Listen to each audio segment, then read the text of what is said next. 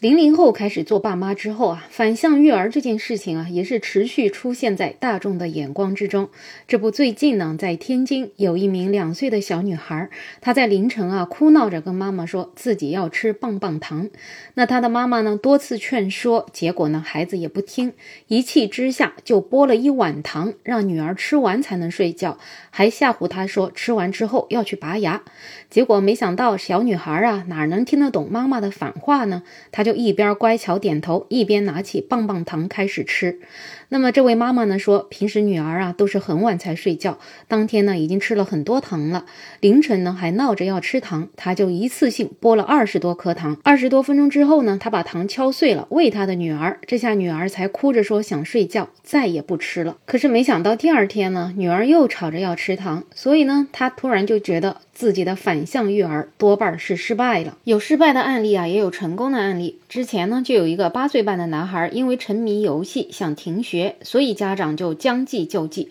制定了每天要玩够十六个小时的游戏计划，还要对战绩复盘总结。那么三天下来，小朋友崩溃了四次，后来呢，也就乖乖的去上学了。那么还有一个三岁的小女孩啊，在零度的天气里面，执意要穿单薄的公主裙出门，因为动画片里的公主就是在很冷的地方。这位妈妈没办法，就让她亲身体验了一下，在零度的天气里面穿公主裙。结果孩子啊，也是知道冷暖的，一下子就知道了，像这样的天气啊，是没法穿公主裙的。那么还有一个妈妈呢，为了让女儿改掉做事拖拉的习惯，她在送女儿上学的时候呢，故意放慢动作，假装穿脱衣服好几次，把在门口等待的女儿急哭了。那也有一个小男孩的妈妈，因为小男孩总是上学拖拉，每天早晨吃早饭磨磨蹭蹭。总是要迟到，后来呢，妈妈就在他放学的时候啊，也故意迟到了去接他，结果小男孩啊也是哭得撕心裂肺的。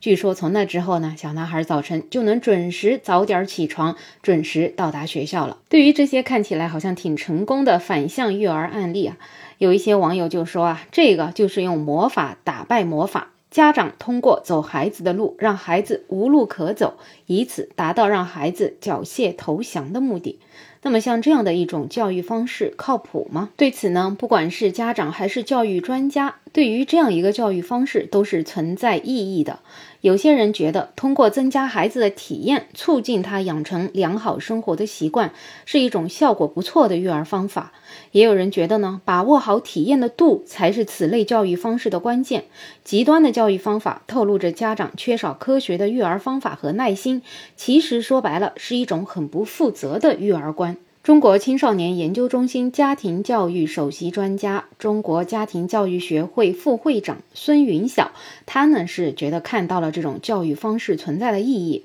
他说，孩子呢是在体验中长大的。那么这个体验包括适当的试错行为，在体验中更有可能获得真知与试验。例如，小女孩在零度天气一定要穿公主裙，那么妈妈其实是很难劝阻的，只有这个小女孩自己去试一下，她才发现果然在天冷的时候没法穿裙子。所以呢，试错其实是儿童十分常见的一种成长方式，只是许多试错行为成人是不知道而已。那么，上海师范大学儿童发展与家庭研究中心执行主任、心理学博士生导师蔡丹教授呢，他认为啊，有不少家长在使用反向式育儿方法的时候，其实是抱着故意惩罚孩子、看你出糗的这种敌对心态。那这样其实是很不恰当的。就比如说我们开头说的这位妈妈，她。要让自己的女儿一下子吃二十颗糖，说白了，这真的是一种处罚的方式。想让女儿面对这个二十颗糖的时候，直接被吓到。在当时，他的目的好像是达到了，但是有没有发现，到了第二天，孩子又继续想吃糖。所以，他用二十颗糖来吓唬孩子这件事情，根本也没有从本质上去解决掉，甚至呢，就是带着一种我要看你笑话的感觉。那么，对于那位女孩要在冬天穿公主裙呢，她的妈妈的做法其实就比较好。因为那位妈妈在电梯里面，她是再次询问孩子冷不冷，语气呢是充满关心的，没有用说教和嘲讽的语气。所以，对于反向式育儿这件事情呢，专家们是觉得需要一些前提条件的。第一呢，是家长对孩子啊是充分信任；二是不同年龄段的孩子能够承担的后果程度也不同，所以家长还是应该要把握好度。对于一些很极端的反向教育啊，可能会出现弊大于利的情况。那么我的理解呢，什么叫极端呢？其实就是违背了他正常的生活规律的这些事情，我觉得就属于比较极端了。